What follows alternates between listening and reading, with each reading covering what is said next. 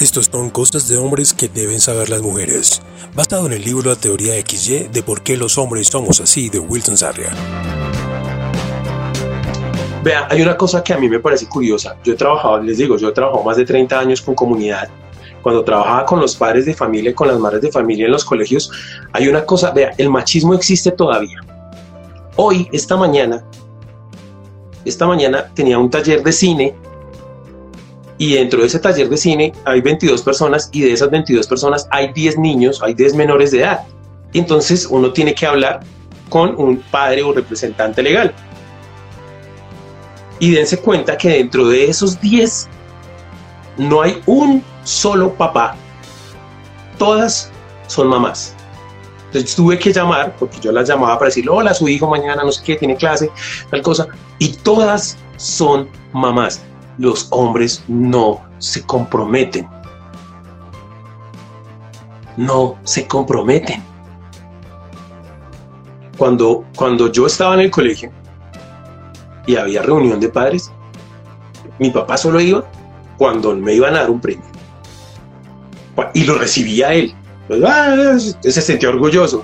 Pero a todas las otras reuniones iba mi mamá. De, lo que yo me acuerdo. Cuando yo di todos los talleres de padres de familia, que no son talleres de padres porque las únicas que van son las mamás. Eso ha cambiado un poco con los años, pero el porcentaje sigue siendo el, el 70% de, las, de, los, de los padres que van a, de las mamás eh, que van a las reuniones son mamás. El 30% son hombres con las mamás. Y el 2% va al papá solito porque la mamá pues, no podía. O, o pasa algo. Pero siempre las mamás van a todas las reuniones. Los papás van a una, dos, alguna. O sea, digamos que al año hay que hacer cuatro reuniones de padres de familia, obligatorias por la ley. Y de esas cuatro, bueno, cinco con la última. Y de los cuatro, el papá va a la última. O a la primera o a la última pero nunca más lo volvemos a ver. Y aún hoy eso sucede. Entonces quiere decir que eso de lo que estamos hablando, de que los hombres no se comprometen, aún está vigente. Y ustedes lo saben. Porque uno también lo hizo. Uno también participó en el acto de fabricar al bebé y al chino. Entonces también hay que ir al colegio. Uno también puede pedir eh, permiso en el trabajo para ir porque la ley se lo permite. Es que yo por ley tengo, puedo pedir permiso en el trabajo cuatro veces al año o cinco, no sé cuántas son. Y en el trabajo me dan, sí, vaya. Y yo puedo, pero no lo hago. ¿Por qué si puedo pedir permiso, no lo hago? Porque no me comprometo. ¿Por qué? Porque cuando yo era niño, me la pusieron fácil. Cuando yo era niño, la que la que, la, si algo se regaba, y la que la arreglaba eso era mi mamá. Cuando yo era niño, en muchos casos, mi mamá era la, mi, mi mamá es la que tiende la cama, mi mamá es la que cocina, mi mamá es la que lava la losa, mi mamá es la que lava la ropa. Entonces yo no tengo ni idea de qué se trata defenderme por mí mismo, de qué se trata el mundo. Mi mamá me ponía en su burbuja, ven ahí, no me toque, no, no, eso.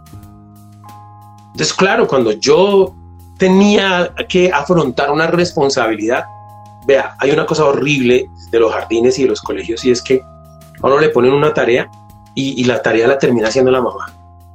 Sea niño o sea niña, la mayoría lo hace la mamá. Eso no es así, eso no debe ser así. Nosotros debemos permitir que el niño o la niña se equivoque y se responsabilice de lo que hace. Lo que pasa es que a las niñas después de cierta edad, las mamás dejan de, porque dejan de ayudarlas. En cambio los niños es terrible, pero no. Es increíble que yo tengo que hacer un muñeco. Ah, bueno, yo le ayudo a hacerlo, mijito. Y si no es la mamá, entonces es la abuela. Porque ese es el problema de nuestra cosecha de ahora. Yo no sé cómo era antes, pero eh, por ciertas clases de, procesos culturales, antes lo cuidaba uno la mamá. Por la base machista de que usted no tiene que trabajar, yo soy el que trabaja, usted que es en la casa, a cuidar a los niños. Entonces, las mamás cuidan a los niños. Pero como los tiempos han cambiado y las mujeres tienen un rol más, han comenzado a tener roles más importantes, entonces ellas van a trabajar cuidan al niño, preparan la comida, la, pero los hombres solo van a trabajar y llegan a dormir. ¿Sí se dan cuenta? Aún en el proceso de la ecualidad de la familia, a uno le dicen, no, es que mi esposo es chévere porque él siempre me ayuda. Eso, eso está mal. Uno no tiene que ayudar. No es que eso es parte del negocio. Entonces cuando la mujer, la misma esposa le dice, no, es que mi esposo sí me ayuda, él, él, lava la losa. Eh". ¿Y qué más hace? No, solo lava la losa.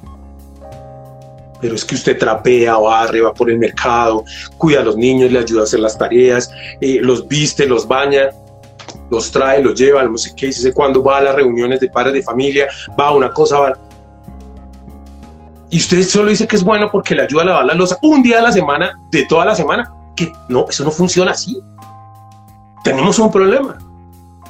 Pero nosotros de esta generación creemos que eso está bien, tanto hombres como mujeres. No, es que esa es como la ley de la vida, así es. No, a mí me, eso me dijo mi mamá, eso me dijo mi abuela. Así lo vi yo, me entró por osmosis. Y resulta que no es así. Entonces, si queremos realmente que nuestros niños sean de una mejor cosecha para dentro de 10 años, o dentro de 5 años, o dentro de 20 años, nosotros tenemos que cambiar la manera en que vemos las cosas. Y para ustedes las mujeres es difícil, porque cuando ustedes ven sufrir a su hijo, les duele el alma. Entonces, mm, no, como que no pueden resistirlo y tienen que ir a cuidarlo y a protegerlo. Sí, eso está bien, pero los procesos hay que permitir, o sea, ni a los niños ni a las niñas hay que evitarles el dolor. Nosotros debemos aprender a manejar el dolor. Vea, nosotros los hombres somos pésimos, pésimos, y ustedes lo saben, con el dolor. Ustedes tienen una fuerza impresionante en su naturaleza desde que las criaron para resistir una cantidad de cosas impresionantes, pero por pedagogía. O sea, sus abuelas, sus mamás, ellas, usted tiene que ser así. Entonces las mujeres desde muy jóvenes las enseñan a ser berracas. Pero al niño se cayó, se raspó ahí un poquitico en la rodilla, ay, y eso llaman a emergencias, llaman a todo el mundo. Así era, con sus hermanos, con sus, ah, o sea, con sus compañeros del colegio que les daba algo y mejor dicho, la mamá ya llegaba y se, se movía al mundo. Díganme si no es cierto. Y si eso es con un dolor físico, Imagínese uno embarazado, esa vaina yo no me la imagino. Porque uno es muy flojo. Pero imagínese si uno de hombre se raspa aquí esto y llora y hace el show más berraco para que lo consientan. Imagínense con un dolor del corazón. Que eso son otro paquete aparte. Y a mí, mi mamá no me enseñó eso. A mí mi mamá no me enseñó a resistir. Pero póngale cuidado, una cosa aquí es que esto es, es que esto es primordial. Las, sus abuelas, nuestras abuelas, nuestras bisabuelas vivían en una opresión. Ellas eran mujeres oprimidas por los hombres. Entonces cuando ella tenía un niño, decía, bueno, este man tiene la vida como asegurada. Es un varón. Pero cuando era una niña, ay Dios no, pobrecita, ella lo que le va a tocar sufrir. Entonces, la pedagogía de esa bisabuela era enseñarle a resistir el sufrimiento. Pero a los hombres no. Llevamos generaciones en que a nosotros los hombres no nos enseñan ni a convivir y a transformar el dolor, ni a amar hace 60 años en ninguna casa de ningún pueblo de Colombia, estoy hablando de solo Colombia sin irme para otros lugares más complicados, le enseñaban a los hombres a amar, pero a las mujeres les enseñaban a sufrir. No, mija, es que esto es difícil, entonces vea, usted aguante, usted a no sé qué, usted sí sé cuándo. Y pregúntenle, pregúntenle a sus mamás cómo era, pregúntenle a su mamá que le cuente con la historia de su abuela y verá que es que era terrible. Las sociedades modernas han generado la tendencia de la independencia de, cada ser, mujer-hombre. Sí, y, y no solo la independencia, sino el hecho de que cada uno es valioso por sí mismo, independientemente de su género, color o lo que sea. Pero todavía no llegamos a eso. Porque todavía esa, esa idea de la bisabuela, de que el hombre, ah, no, ese man ya, hay que educarlos para que sea el varón y el berraco, güey madre. Pero si era una niña, no, entonces no, hay que educarla para que aguante, para que resista, que el hombre le va a hacer esto y que el hombre le va a hacer lo otro. Y eso todavía ustedes son de esa cosecha. Pues por eso son unas berracas. Porque ustedes pueden eh, tener un marido y en una mala racha quedaron sin plata, sin casa, sin carro, sin beca, y el mal se pierde, y ustedes tienen un niño o dos niños, y se los aseguro, dentro de cinco años las veo bien. Sus hijos, bien. Ustedes salen adelante.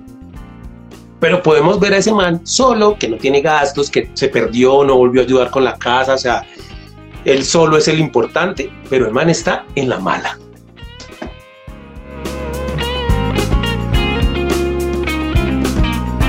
Hasta aquí cosas de hombres que deben saber las mujeres, basado en el libro La teoría XY de Wilson Sarga.